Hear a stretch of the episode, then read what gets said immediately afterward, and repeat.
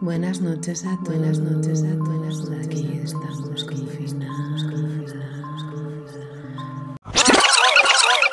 Buenas tardes, Anastasia. Buenas tardes, Anushka. Bienvenida a tu programa. Muchas gracias. Llevo, llevo un tiempo ya esperando ese momento. En concreto, eh, mañana empieza la sexta semana de mi esperar. De tu esperar. Sí, Aunque sea tu programa, voy a pedirte una pequeña licencia. pídemela, ¿Puedo dedicarte una canción? dedícamela. ¿Qué canción te gustaría que te dedicara? Uno de los Gypsy Kings. ¿De quién es? Gypsy Kings. No quiero, sé. quiero un medley de Gypsy Kings. ¿Qué es un donde- medley? Un medley es donde en tres minutos tocan las cinco canciones como más bailables de los Gypsy Kings. ¿Y cómo empezaría? Empezaría así. Yo vi, yo va, cada día yo te quiero más. Yo, yo vi, yo, yo va, cada día yo te quiero más. Mm, ¿Puedo dedicarte otra cosa? Vale.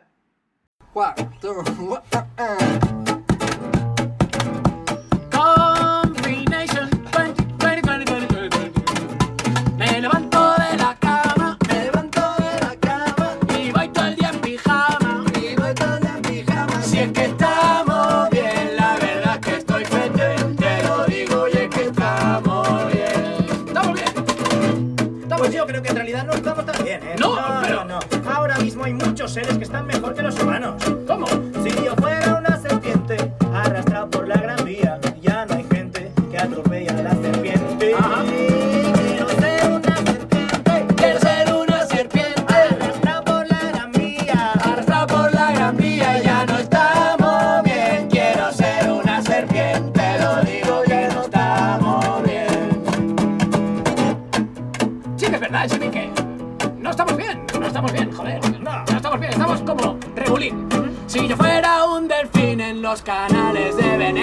Sin las teleconferencias ni el parchís,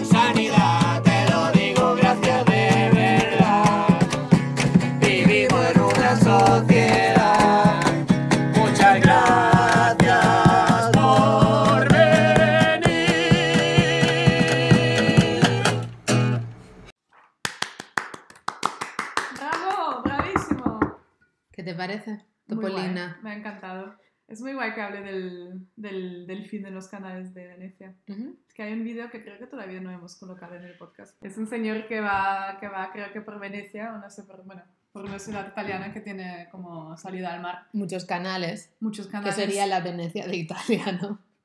Es que creo que no es Venecia.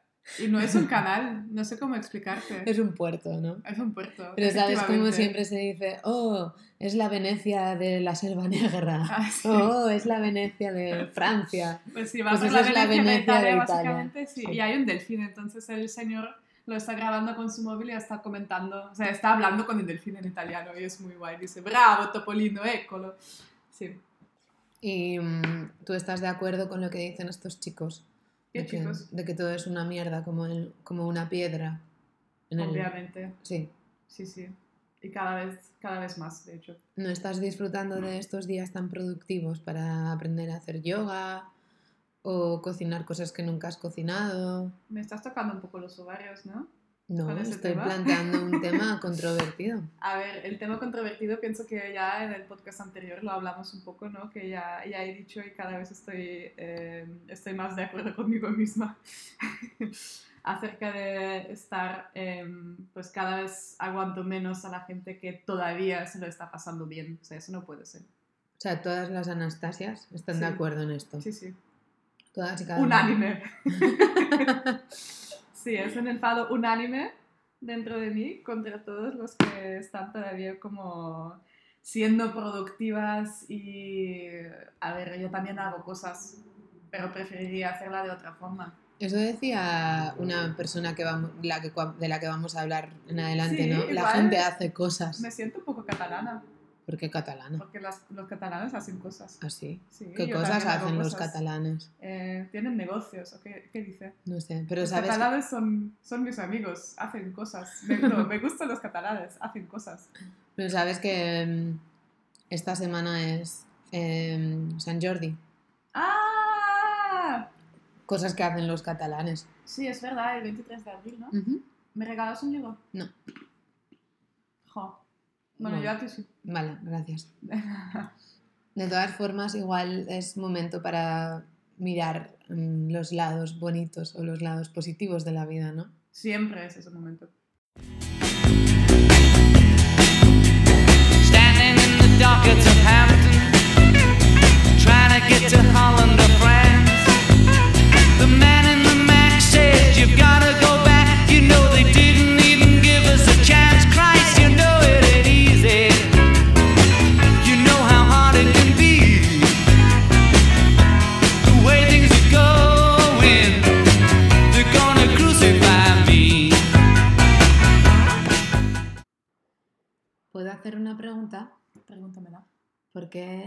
Directora de este podcast ha elegido Yo. esta canción? Porque dice John Lennon en la canción The way things are going, they're going to crucify me. Que me van a crucificar, tal como van las cosas. En plan que todo mal. Todo mal. Sí. ¿Y cómo se titula la canción? Me lo apunto para escucharla. Ajá, qué guay. ¿Te gustan los Beatles? Sí, a ti. Bueno, no tanto como a ti, creo. Hola, ¿qué tal? Soy Anastasia. Hoy tenéis em, la desgracia o el placer de escuchar mi programa con la invitada especial del día de la semana, del mes y del año y de la cuarentena, que es Anne. Hola Anne, ¿qué tal? Muy bien, gracias por invitarme. De nada, ¿quieres comentar algo sobre ti misma para que las oyentes sepan quién eres y qué haces aquí? Mm, bueno, la verdad no, tampoco yo sé muy bien qué hago aquí. Bueno, estás siendo, ¿no? Estoy siendo y estando. Sí. Y sí, hoy vamos a hablar de la peli La vida de Brian, de Monty Python. ¿Podrías decir mis apellidos por si mis padres me escuchan, para que sepan quién soy? Arieta Echeverría, Goña Aramburu. Vale, suficiente. Vale. Em, hola a Aita y Ama. Mm, la peli de Monty Python. Yo en el primer momento, cuando la empezamos a ver para el podcast, me arrepentí un poco de haberla propuesto. Fue mi idea y no sé si ha sido muy buena. Em, luego os explico mejor por qué, pero al final sí que he encontrado como unos hilos de los que tirar, eh, unos temas em, que me gustaría comentar contigo, Anne, y luego también con nuestros oyentes, a ver qué opinan, Aida y Valentina. Em, Y para- no olvidemos, Sí. perdón, nuestra oyente de Zaragoza. ¿Cómo se llama? No sabemos quién es, pero hay alguien que nos escucha desde. Zaragoza. Zaragoza, Aupa Zaragoza. si nos escuchas, eh, dinos tu nombre, así en el siguiente podcast eh, nos podremos dirigir a ti personalmente. Bueno, podríamos llamarla Pilar, porque es bastante probable que se llame porque así. yo no puedo pronunciar eso. Bueno, Porque cuando probar. hablamos por Skype y me ponemos subtítulos en español y yo digo Pilar, sale Pila. muy mal, ¿eh? Muy mal. ¿Sabes Em, por qué mm, la Virgen del Pilar? No. Hablando de religión. Ah, cuéntamelo. ¿Tú sabes algo de religión? Sí, ¿Cómo bueno, eso lo sé porque me preguntaron los, bueno, unos alumnos me preguntaron y como no tenía ni idea le pregunté a mi madre y mi madre sí que sabía. Pues Pilar, o sea, sabes que Pilar es como la patrona de, uy, Dios mío, ya me, ya me he metido en un berenjenal que no tengo ni idea. Creo que es la patrona de España, de la Guardia Civil o algo así. De España, de la Guardia Civil o de lo que sea, que todo es lo mismo, ¿no? Que todo es lo mismo, sí, la cabra. Entonces, el, o sea, Pilar es como se llama así porque apareció en un pilar, la Virgen. Vale. Entonces, pilar, pues pilar. Y ya está. ¿Sabes lo de la tostada? que hay como en internet, hay como, es como un meme creo, que hay como una virgen que apareció en una ¿eh? tostada. Eso Ah, quiero vale. decir. A ver, A ver, verdad, verdad, igual fin, tampoco, Pero ya es religión, no es meme. No sé si es una cosa histórica esto, pero bueno. Vale. Me ha gustado eso. Gracias. Em, sí, para poner un poco de contexto antes de empezar, em, para las que no sepan, em, los Monty Python eran un grupo de cómicos, eh, seis señores de Inglaterra que empezaron en los, a finales de los 60, se conocieron y luego estuvieron en BBC con un programa de televisión como de humor, con el que se hicieron bastante famosos. Y luego ya, tras, tras- unos años, dejaron, dejaron la tele y empezaron a hacer películas. Y La vida de Brian es su segunda película. Entonces la hicieron cuando ya eran como muy famosos. Tal. Y de hecho fue producida por George, George Harrison de los Beatles. Anda. Esta, esta película. ¿En sí. serio? Sí. O sea, iba a ser producida por EMI, IMI, ¿sabes? La, esta. Pero en el último momento cancelaron em, su... O sea, se eh, retiraron la oferta entonces para salvar el proyecto que ya estaba todo organizado para el rodaje en Túnez y así. En Túnez, Túnez ¿es en español? Túnez. En Túnez. Em, George Harrison, como conocía a los Monty Python y les, le, le molaba el humor y quería ver la peli, pues decidió poner en la pasta para, para que se produzca la peli. Sí. Ujú.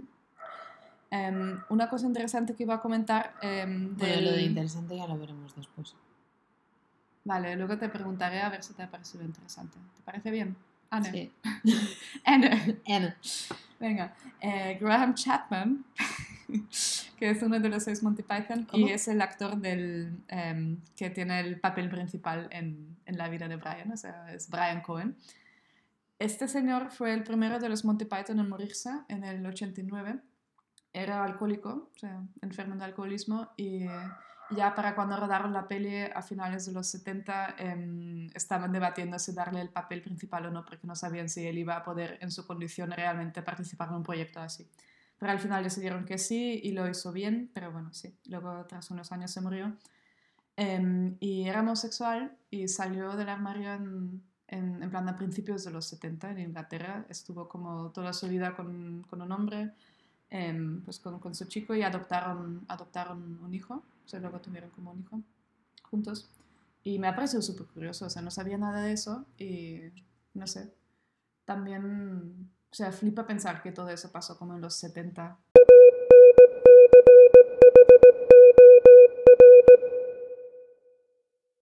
Always look on the bright side of life. Turu, turu, turu, turu. ¡Ah! que, mm, bueno, eh, la vida de Brian. Qué película tan inteligentemente estúpida. Em, bueno, tengo que admitir que es la segunda vez que la veo y la primera que no me duermo ah, viéndola, claro.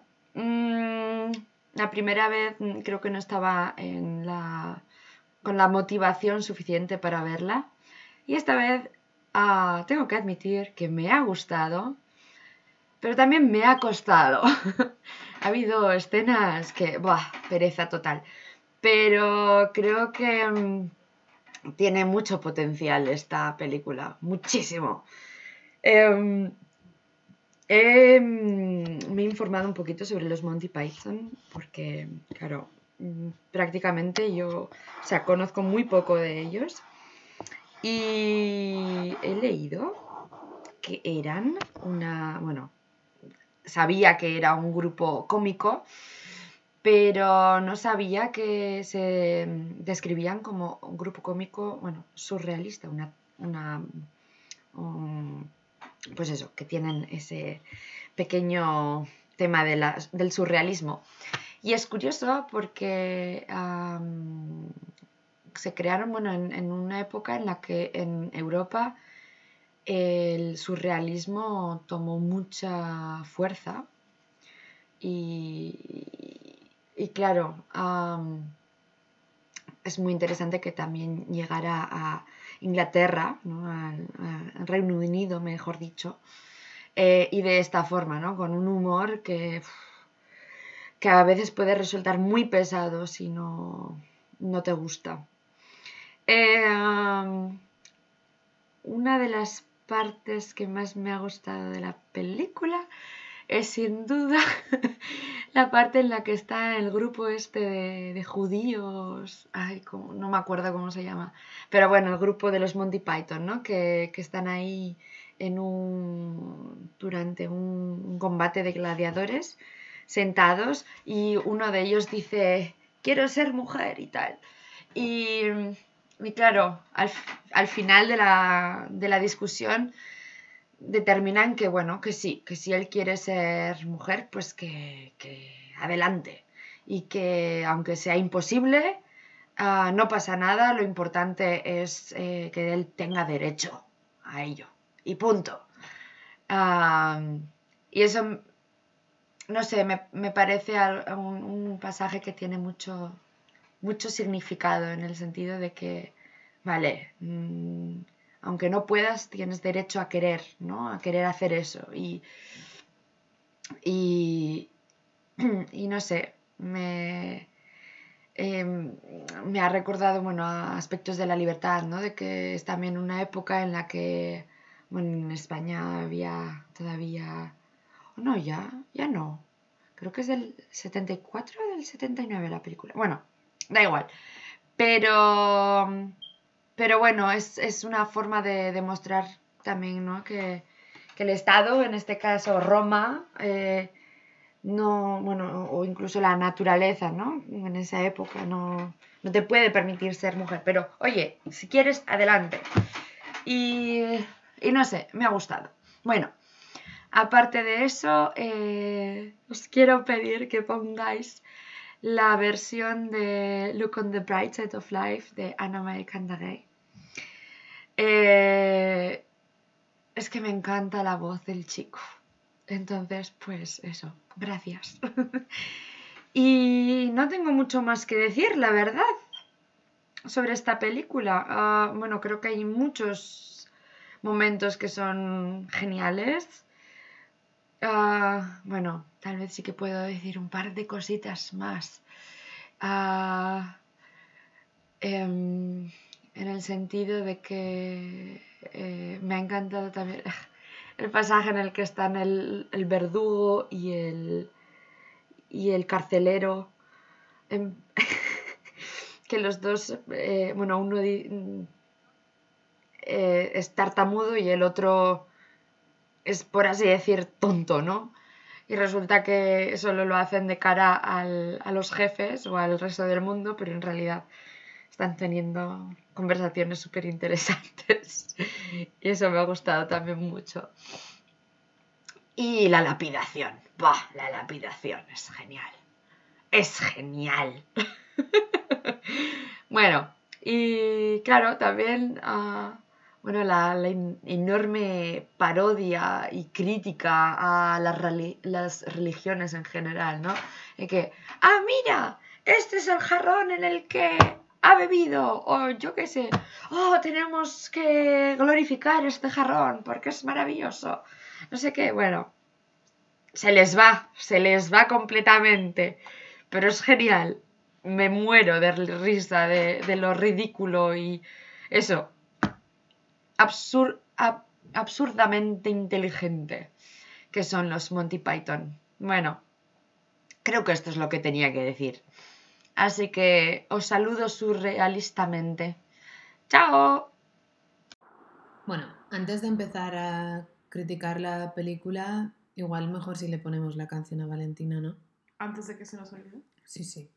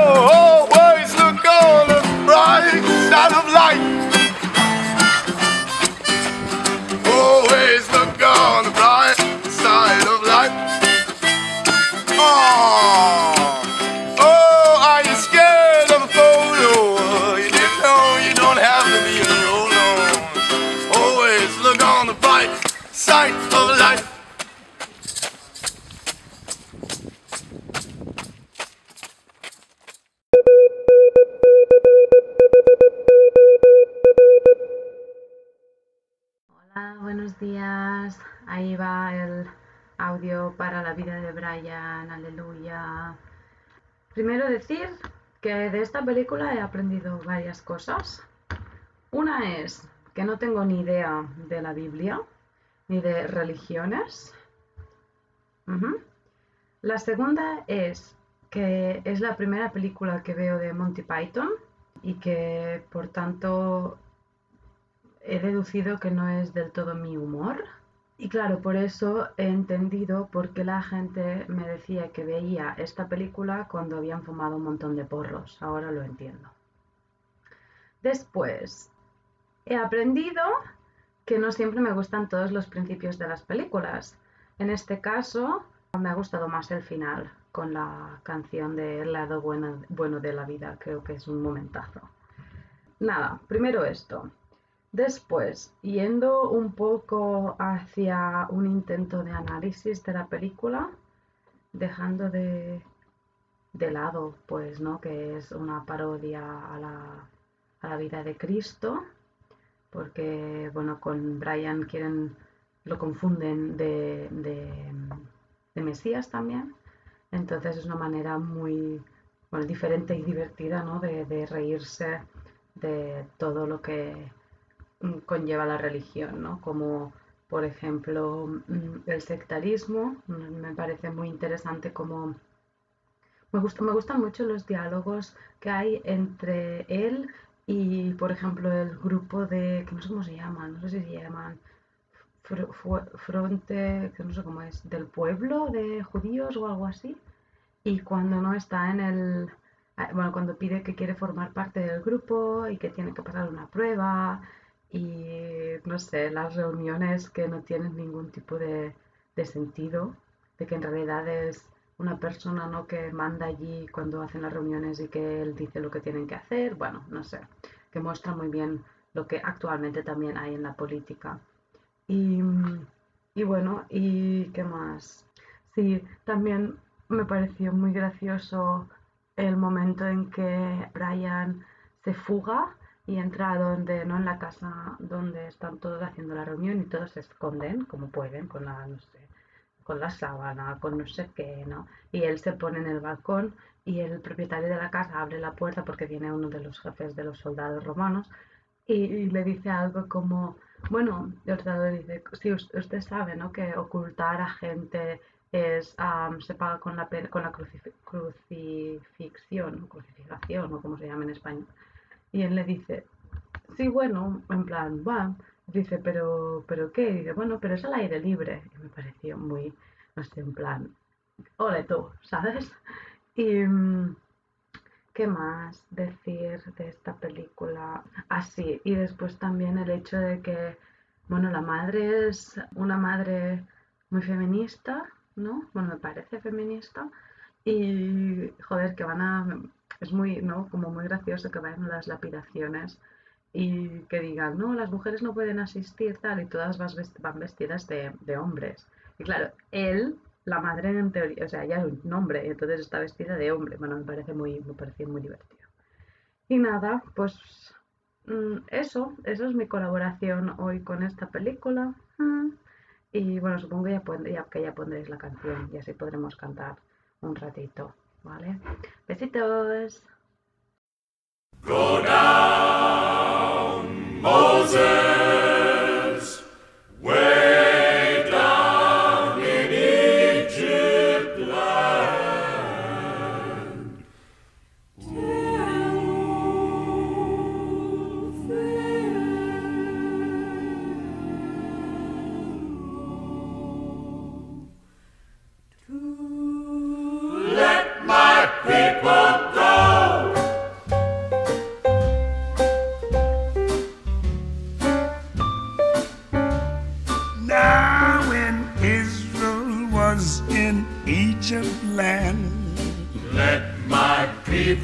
go. Oppressed so hard they could not stand. Let my people go. So the Lord said, Go down, Go down, Moses, Moses, way, way down, down. in Egypt land. Tell old Pharaohs to let my people go.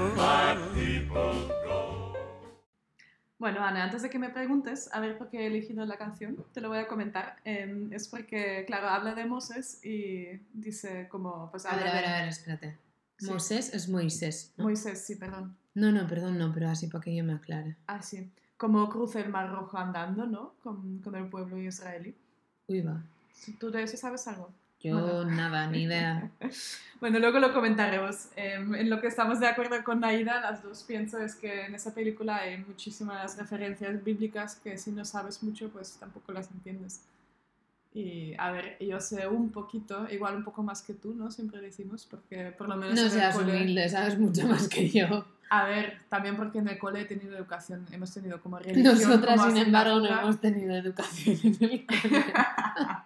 educación religiosa, quería decir. Y vamos ahí a jugar, y con suerte, porque ahora ni siquiera les dejan ir. Fíjate, la vida. Ay. Ay, em, ¿qué iba a decir yo? Ah, sí, porque esa canción de Louis Armstrong que me encanta em, también hace referencia al- a uno de mis momentos favoritos de la película, como algo como uno de los momentos más graciosos para mí es cuando la madre le dice que es romano al Brian.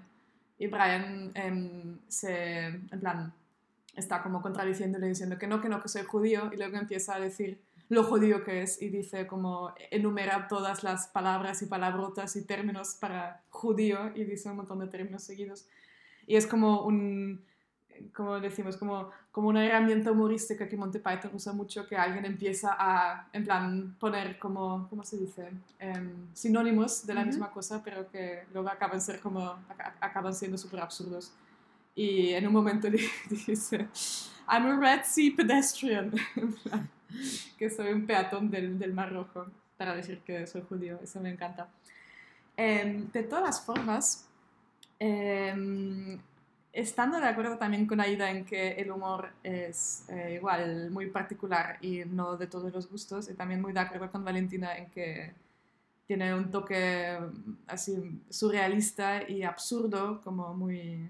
O sea, que en realidad define ese humor de Monty Python, tan- o sea, la característica de como em, cosas absurdas, cosas que pasan sin ningún hilo obvio y sin contexto y que de ahí que salga la gracia, ¿no? Em, entonces, me gustaría, como primer bloque temático, hablar del humor, Ana. Ujú. Y te comento, y voy a serte muy sincera, es que esta vez, después de ver la película, que yo habré visto muchas veces, pero en, en plan, hace 5 o 6 años que no la veo. Ahora la he vuelto a ver y me ha costado porque había varias escenas en las que me ha parecido, como me han parecido bromas de muy mal gusto a coste de, de grupos, pues, Minoritarios. eh, min- no, sí, no siempre. Minorizados. Pero sí, era como reírse como de mala manera. Por ejemplo, cuando se, cuando se ríen pues, de, de la gente que tiene un defecto al hablar, como yo, ¿no?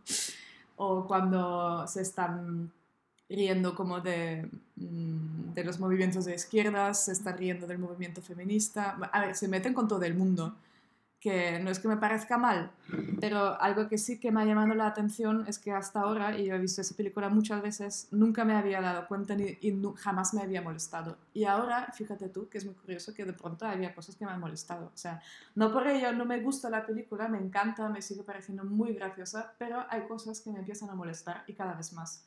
Y eso me parece como un fenómeno muy interesante y te lo quería proponer porque también me gustaría saber cómo tu, tu forma de ver esa cosa. Em, cómo, cómo cambia nuestra percepción de, de lo que realmente es gracioso y de qué nos podemos reír. O sea, de qué nos autopermitimos hacer bromas. ¿no? Sí, yo iría un poco por partes, si me permites, Te permito. porque creo que una de las cosas que has dicho sobre el lenguaje es como un apartado un poco aparte. Y yo no soy experta en el tema, pero sí que creo que hay este tema de, mm, em, como ha dicho Valentina, sobre el verdugo y el carcelero que están como decidiendo a ver a quién, bueno, pues como mandando a la gente a crucificarse y todo Ah. esto, y son personas que no tienen la capacidad lingüística de comunicarse, sin embargo, cuando están solos sí. Después también em, hay como pintadas que están en latín y se son corregidas. Sí. Y mm, lo que estabas diciendo sobre la repetición de sinónimos Ujú. hasta pérdida de significado, Mm. em, esto es como una cosa como bastante constante de a ver si el lenguaje es lo que nos hace personas o no. Es decir, de nombrar a las cosas por un nombre y la entidad y la corrección. Entonces, creo que ahí sí que hay como una relación entre el lenguaje y el humor, que es como muy interesante. Porque mm, una cosa es, em, es decir, se ríe, se ríe mucho de toda, o sea, de toda aquella persona que es incapaz de comunicarse correctamente por el lenguaje. ¿no? Sí, es Tanto uno de los escrito sí. y además existe esta idea de corrección. Y mm, no sé, me parece como muy particular y muy divertido por otra parte, porque yo es que tengo que admitir que la gente que se cae por la calle, la gente que tiene defectos de habla es que me hace gracia. Mm. Pero por otra parte no entiendo muy bien por qué. Es decir, no... cre- creo que entiendo lo que tú quieres decir como con, em, no sé, reírse de ciertas sensibilidades que ahora tenemos, pero no entiendo la funcionalidad de, de esa, de ese humor em, en cuanto al lenguaje en concreto. Porque en algunos casos sí que me parece como bastante fino, pero en otros me parece bastante burdo y repetitivo. Y quizás esa repetición es la que ya no me hace gracia. Mm. Es decir, por ejemplo, cuando está el, el general este romano que está hablando y todo el mundo se ríe y le hacen repetir apellidos y todo esto, y, y- y lo repite no sé cuántas veces, no sé, la primera vez a mí me hace gracia porque pienso, ah, qué guay. Es decir, es como una, una autoridad a la que el pueblo llano, de alguna forma, puede tutear, ¿no? O sea, puede debatirlo, puede reírse de él mediante un defecto en el habla, ¿no? Como cualquier otro defecto. Pero ya cuando se lleva eso a la repetición, a mí me aburre Mm. y ese aburrimiento me lleva a casi irritarme. Y me recuerda mucho como una cosa que tengo como muy en mente de una película de Fassbinder, que hay un personaje que dice em, espárrago, espárrago, espárrago, espárrago, espárrago, como cuatro o cinco veces o más. Y después pregunta, ahora si digo espárrago, ¿tiene el mismo significado que antes o otro? Bueno, y voy a dejar de ponerme tan intensa y tampoco voy a repetir espárrago más veces porque vamos a dar hambre a mucha gente. Sobre todo a una. Pero Anne, espera, tengo una pregunta. Bueno, tengo dos preguntas. Pregunta número uno. ¿Para ti espárrago, dicho la séptima vez, cambia de significado o no? Sí, claro. Muy bien. La segunda pregunta. em, si nosotras las dos somos como tan guays y no nos reímos de la gente, em, ¿cómo, cómo podría decir yo eso sin quedar completamente Con estúpida? deslices públicos. Eso es, como no somos... Sí. Entonces mi pregunta es, Anne, ¿vas a ser capaz de no reírte durante el siguiente minuto? Aunque haya escuchado este audio casi tantas veces como espárrago, creo que no voy a ser capaz. Venga ya, toma democracia. La cerámica de Talavera no es cosa menor. Dicho de otra manera, es cosa mayor. Cuanto peor, mejor para todos. Y cuanto peor para todos, mejor. Mejor para mí, el suyo. Beneficio por... ¿Ustedes piensan antes de hablar o hablan tras pensar? Que España es una gran nación y los españoles, muy españoles y mucho españoles. Pero somos sentimientos y tenemos seres humanos. Y haré todo lo que pueda y un poco más de lo que pueda si es que eso es posible. Y haré todo lo posible e incluso lo imposible si también lo imposible es posible.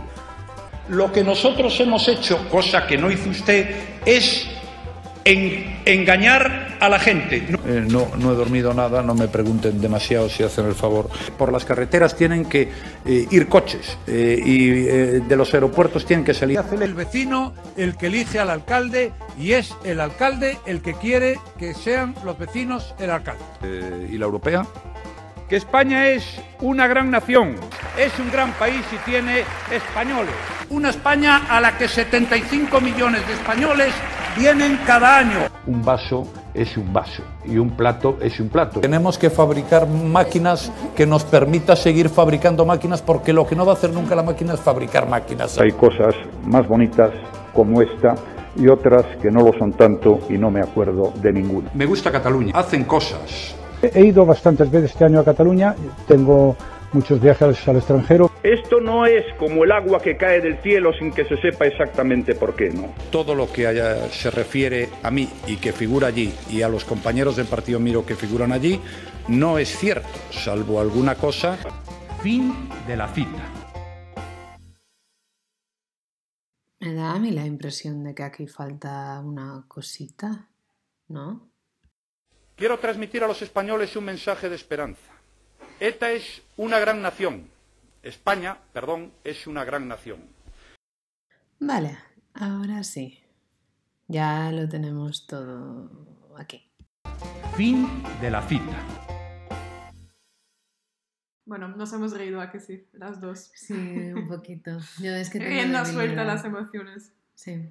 Eh, quería comentar una anécdota que he descubierto en Wikipedia sobre mm, el rodaje de la película y en particular eh, de la escena que tú, que tú dijiste, donde el pueblo llano se descojona del, em, del senador que tiene CCO, ¿no?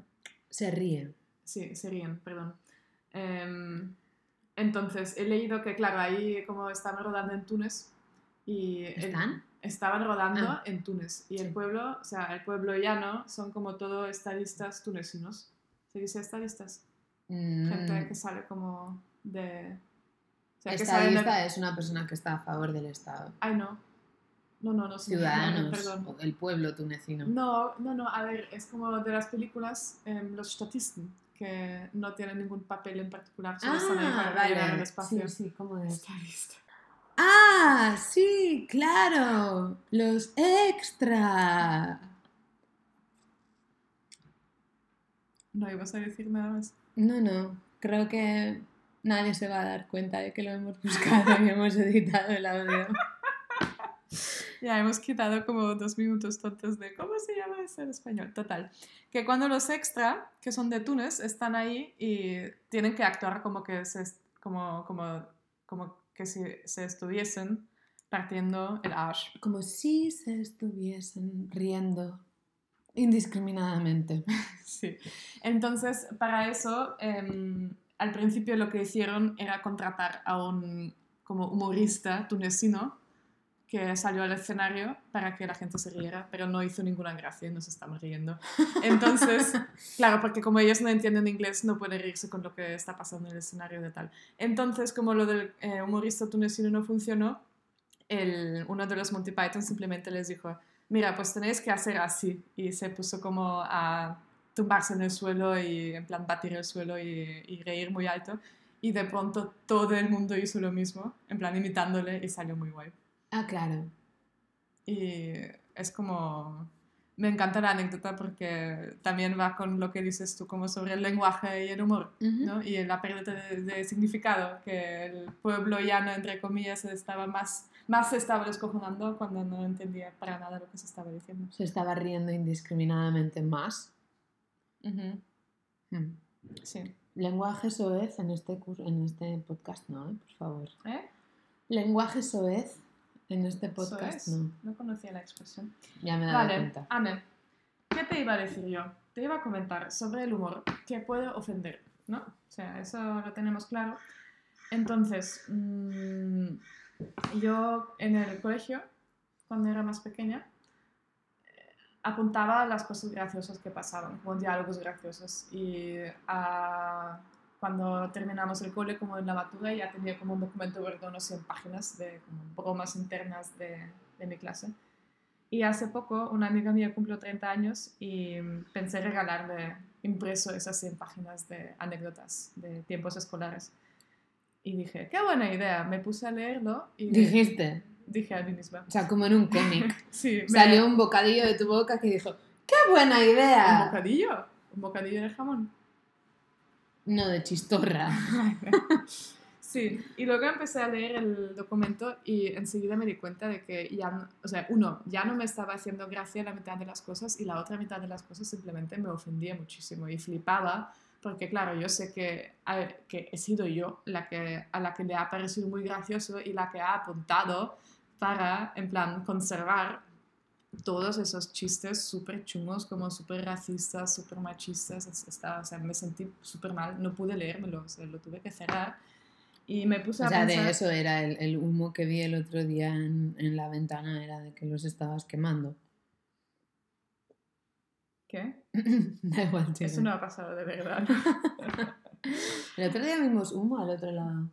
Bueno, da igual, sí, perdón. Em, ¿Qué estaba yo diciendo?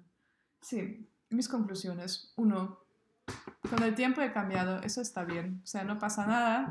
A ver, se puede cambiar a peor también. Bueno, tenemos ejemplos de eso también, ¿ok? Em, Sí, pero no en esta mesa. Hmm.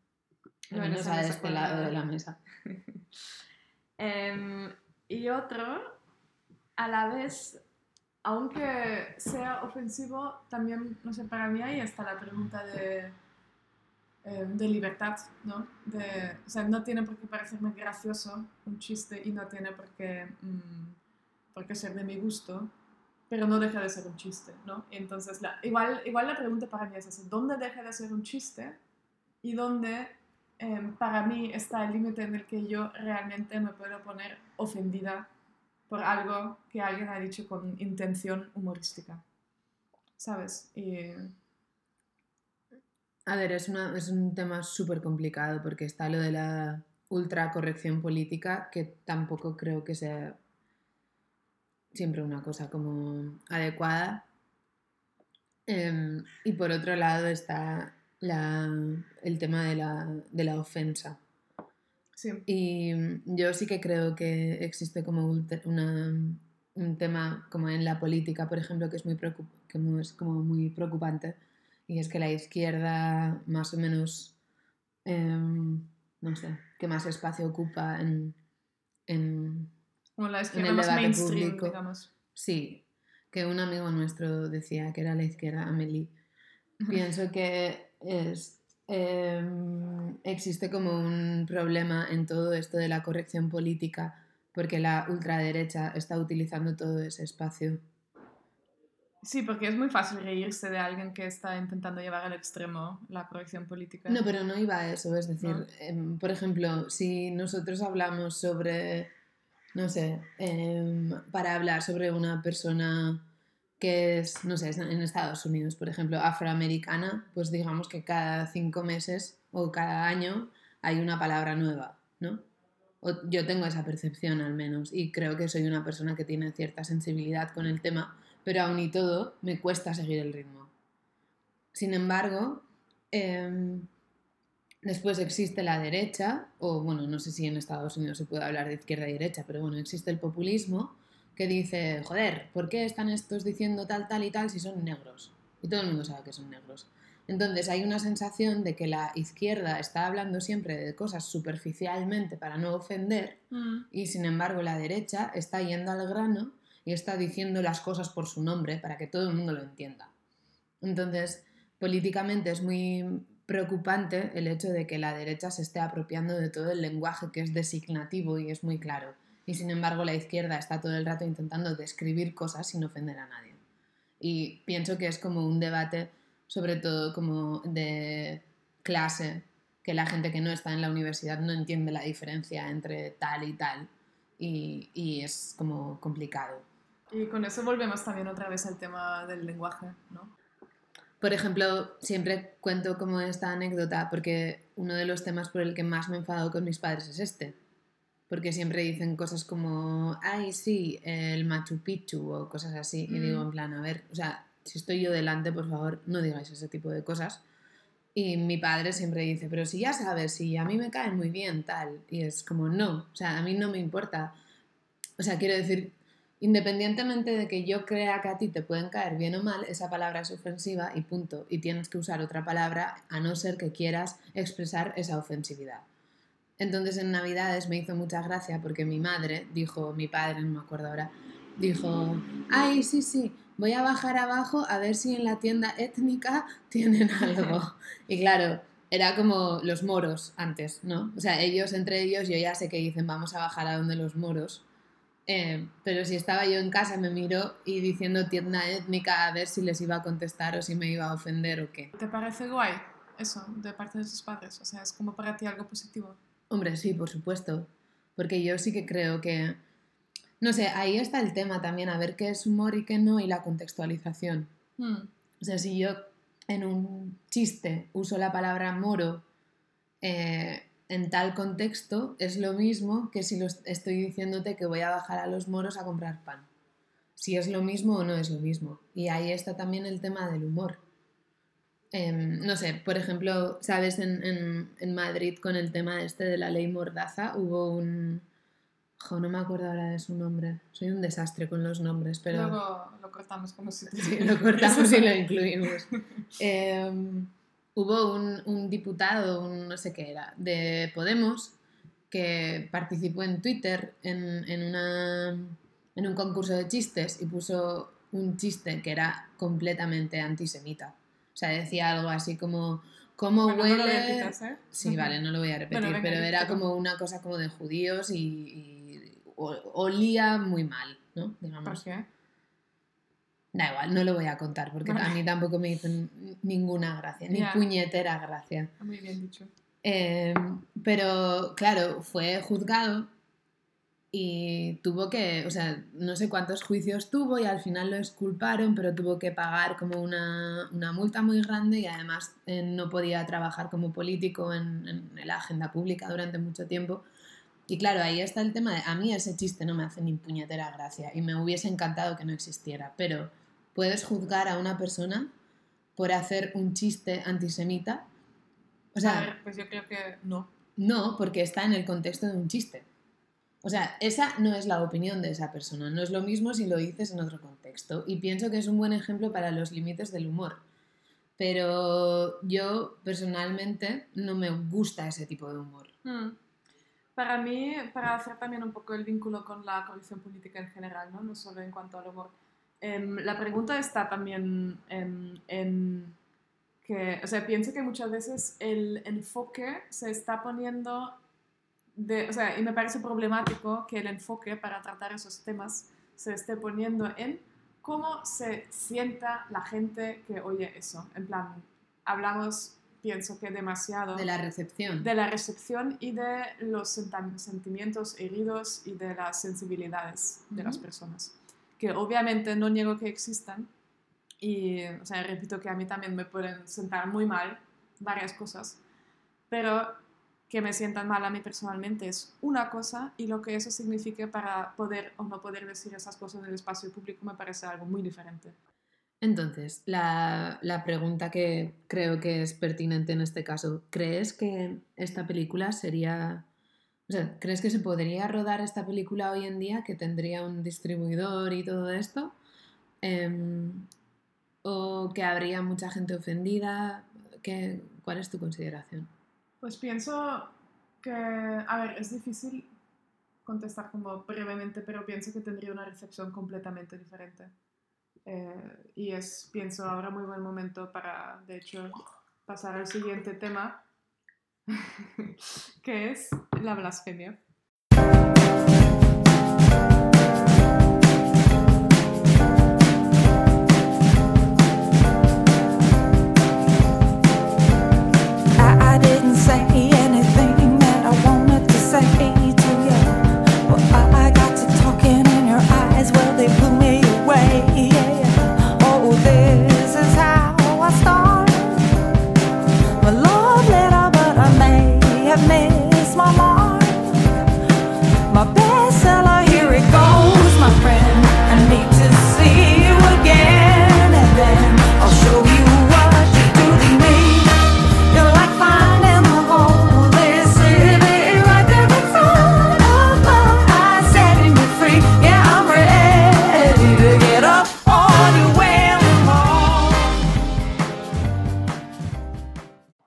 Esa canción llena de alusiones religiosas, eh, pasamos al tema de la blasfemia para plantearnos un poco cómo sería hoy en día la película de la vida de Brian.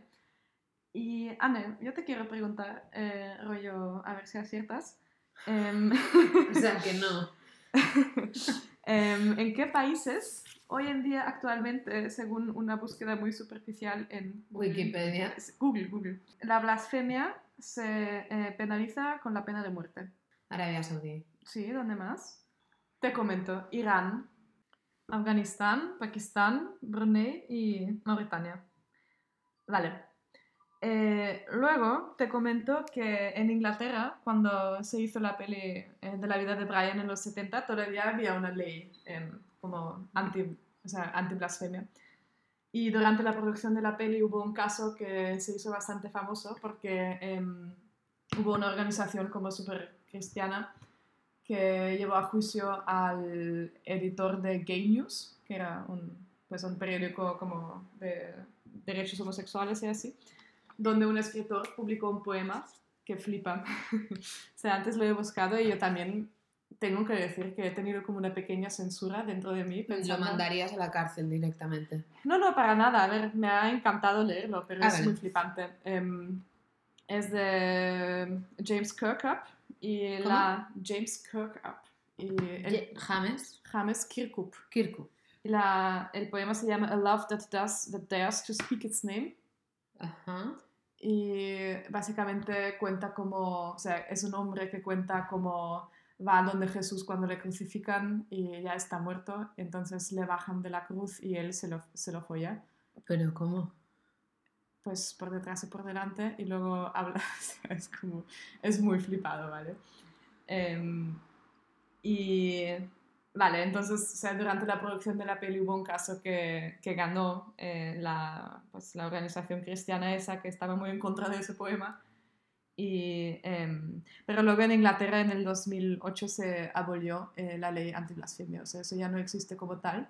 Y aquí en Austria em, es curioso porque también, o sea, actualmente tenemos un- una ley A anti- ver, para, perdone interrumpirte, pero hay que tener en cuenta que igual la imagen que tiene de, A- de Austria nuestros oyente- oyentes, sobre todo una oyente, por ejemplo, de Zaragoza, que no tiene por qué saber que en Austria, por ejemplo, a pesar de que no se conciba, al menos en, en otros países, que es una- un, un país católico, en realidad se celebra, por ejemplo, Pentecostés es festivo, que es una cosa que a mí me flipa. Ya está, ya lo he dicho. Vale, que, gracias. Que en Austria tenemos un, ¿cómo se llama? Como un párrafo en la ley, ¿no? Antiblasfemia.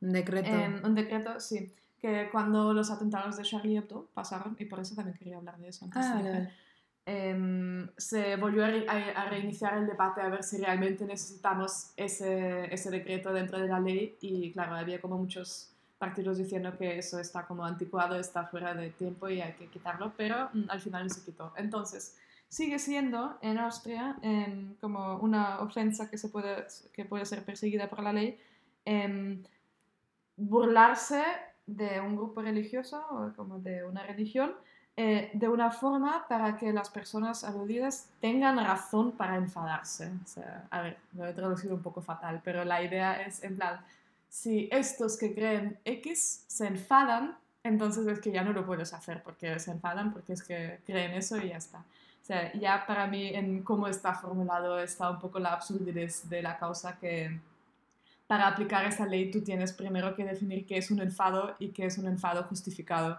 ¿no? Y ahí entras en, otra vez por eso lo que estaba diciendo antes de a ver cómo se siente una persona. Lo de los sentimientos heridos es algo tan subjetivo y la religión como sentimiento religioso es algo tan subjetivo que me parece súper problemático llevarlo como al terreno de la ley. Ujú. ¿Vale? Y en España, que eso también lo he buscado, em, En el Estado español. ahí mismo, el delito se llama escarnio y dice básicamente, o sea, va en contra de ofender los sentimientos. O sea, ahí literalmente ofender los sentimientos de los religiosos. Es lo que no puedes hacer. Ahora voy a, hacer- voy a ser como muy eh, estudiante de política, pero ¿sabes en cuál fue la primera constitución en la que más o menos se aceptaron otras religiones, pero sin que estas religiones ofendiesen la religión católica apos- apostólica romana? ¿Cuál pues? En 1869. 1869. 69. Vale. Y eso más o menos no se cumplió, exceptuando la Segunda República en 19- 1931, hasta después del franquismo. O sea, son exactamente, o sea, más de 100 años. Hmm. En el curioso, no 76. sabía. Sí. Em, ¿Puedo poner una canción? Que se me ha ocurrido aquí de repente. Pon. Hay una canción de Berry Charrac en euskera, que es que la verdad es que no pongo canciones en euskera, debería usar esta plataforma un poco más. Em, que se titula Jainko Ateoa. Ujú. ¿Entiendes? No. Jainko. Jaim, Jainko. ¿no qué es? Jainko es Dios. Vale. Ah, no sabía. Dios ateo, el Dios ateo. Ah, ¿Crees que es un oxímoron? no, ¿por qué? ¿Puede ser un Dios ateo? A ver, el Dios no tiene por qué creer en sí mismo. Hay mucha gente que no cree en sí misma. crees? claro. Me encanta esta respuesta. Eso sería como ser... Un Dios dudoso. No sé, pues como si Rajoy votase a Podemos, ¿no? Claro, pues igual vota a Podemos, tú lo sabes. Vete tú a saber qué hace ese señor. Bueno, ya entra sé que pasea. Bueno, pero antes me gustaría cerrar el tema de blasfemia y unir un poco los hilos que, como siempre, estoy sacando de todos los lados. Si estamos eh, poniendo una ley diciendo que no se pueden ofender sentimientos religiosos, estamos reconociendo que lo santo en el sentido religioso tiene como un valor real. Vale, y entonces yo pienso que los sentimientos, por reales que sean, no deberían ser em, la, la base de decisiones políticas, ¿no? O sea, a pesar de, de que nosotros seamos sentimientos y tengamos seres humanos, em, Sí, es una cuestión de racionalidad. ¿no? sí, sí, que la idea no es guiarse por lo que alguien puede llegar a sentir o por la ofensa que alguien puede llegar a sentir, sino guiarse por el contenido y... Sí, ahí está el tema de la censura, ¿no? Vibornova, ¿Qué? que creo que no quiero poner esa canción. Eh, te lo perdono y tengo otra propuesta. Vale. Suelta. ¿Conoces a Beate Hartinger Klein? Sí. Es de mi club de los martes. A ver, ¿Sabes cómo le llamamos entre colegas? Beati. Beati. No claro. sabía. Porque es beata, ¿no? ¡Hala! Es un nombre religioso también. Claro, como muchos. Anastasia, por ejemplo, es religioso. Sí. ¿No De- sabes lo que significa? No. Resurrección. Anda. Claro. En griego, ¿Y, Anastasia. ¿y tú de dónde crees que has resurrecto? En... No, resurgido. Sí, de la Unión Soviética. A ver, a ver, eso es, quiero decir, ¿cómo? ¿Cómo que cómo? A ver, yo tampoco sé cómo funciona exactamente, ¿vale? ¿Por qué? Pero si me acabas de decir que ya has resurgido, pues ya sabrás, cómo funciona. Es que no me acuerdo muy bien. Ah, es una Era cuestión de memoria esto. Sí, Vale. también. Escúchame, Beate Hartinger Klein, la ministra de Finanzas del partido facha de la FPÖ de Austria, ¿Lo de facha podemos decirlo o lo censuramos? lo podemos decir. Facha. Sí, además es una broma. Ah, perdón, claro. Contextualicemos. Sí. Em, que, se hizo- que, que hay como un vídeo de cómo ella está hablando en el Parlamento que además temáticamente va muy bien con Pascua porque están hablando del Viernes Santo, a ver si debería ser festivo o no. Entonces ella está hablando en el Parlamento y el vídeo se hizo un poco viral aquí en Austria por lo menos porque la señora se pone, se pone a gritar unas cosas muy graciosamente dogmáticas. Sí. Meine Damen und Herren der Sozialdemokratie, bitte verstehen Sie eines, und das sage ich hier bewusst als Arbeitsministerin auch, ja? Wer schafft die Arbeit? Schafft, wer schafft die Arbeit? Wer schafft die Arbeit? Na, sorry, wer schafft die Arbeit? Die Wirtschaft schafft die Arbeit. Bitte merkt euch das einmal. Nuestra amiga la Beati tiene las cosas clarísimas, ¿eh? Una cosa. ¿Quién, qué- quién, ¿Quién consigue el trabajo?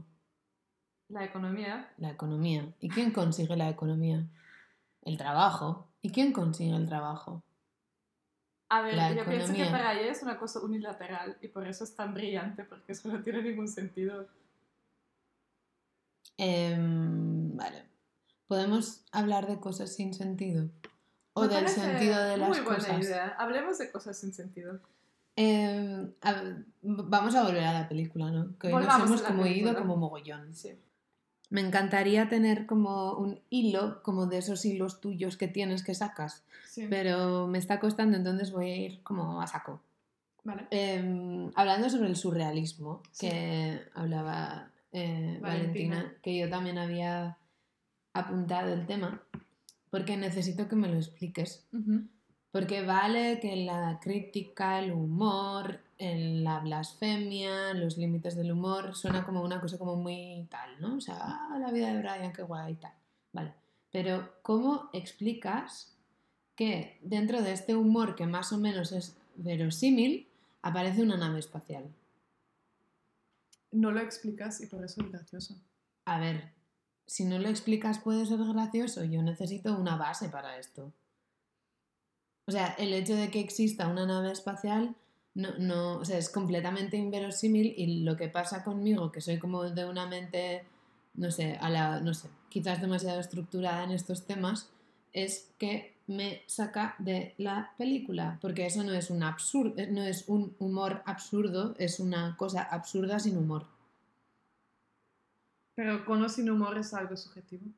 ¿No te parece? O sea, ahí, o sea, el, también uno de los em, uno de los rollos, digamos, de los Monty Python era uno cambiar de contexto sin ningún contexto, o sea, como cambiar de hilo, como Sí, sin, sin ningún pretexto. Sí, sí, eso es, cambiar de contexto sin pretexto, o sea, saltar de una cosa a otra o que de repente dentro de una situación completamente cotidiana, al parecer pasasen unas cosas que, en plan, imposible que Sí, pasen. De acuerdo, eso es una cosa del surrealismo. Es decir, eh, existe como una serie de acontecimientos que no tienen una cohesión lógica o racional.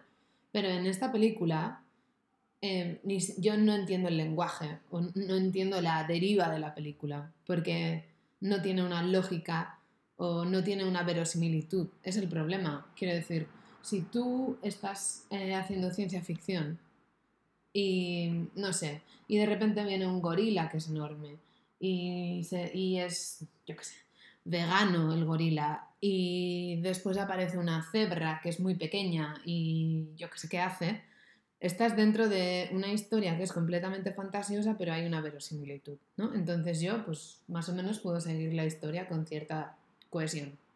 Pero en este caso, eh, para mí, por ejemplo, cuando habla de lo absurdo de los profetas o de cosas como sucesiones que son como completamente surrealistas o en general todo, las lapidaciones, tal, me parece como un humor bastante Sí, porque está como, es, interesante. es como coherente, ¿no? Está dentro es. del marco. Es como- verosímil, pero la parte de, de- de esta nave espacial, yo dentro del contexto que se han formado no lo entiendo. Porque sale fuera del contexto, no, no, no está dentro, de, dentro de ese no contexto es y por lo tanto es gracioso. No es gracioso. Bueno, para ti no. Bueno, pero si para mí no lo es, no lo es en general. No es cierto. ¿no? Bueno, pero tú, a ver, esto no es como en un restaurante que el cliente siempre tiene la razón. Pero tú, eres, tú no eres mi cliente. Yo soy la invitada Anushka. y a las invitadas se les da la razón. Yo Pues siempre a ti te ahí la razón. tienes, toma. Cachis la mano. Anastasia, ¿qué vas a decir? Voy a decir algo muy corto y muy amable para despedirnos Dos de puntos. esta edición del podcast. Dos puntos. Amigas, ha sido un placer compartir este tiempo con vosotras. Gracias por estar con nosotras. Os echamos de menos, también os comento. Em, esta cuarentena es una mierda, no vamos a negarlo. Em, pero Hemos di- dicho que nada de escatología. em, os esperamos en el siguiente podcast con la película Le Fantôme de la Liberté de Buñuel. Y a continuación, en buena tradición de Monty Python, vamos a poner una canción que no tiene nada que ver con nada de lo que hemos hablado en este podcast. ¿Qué Vale, te parece, Ana? bien, pero me surge una pregunta. ¿Por qué esta canción, Anastasia? Eh, pues no hay respuesta a eso y precisamente por lo tanto es gracioso. Dejemos esta pregunta en el aire. Ahora. Sí,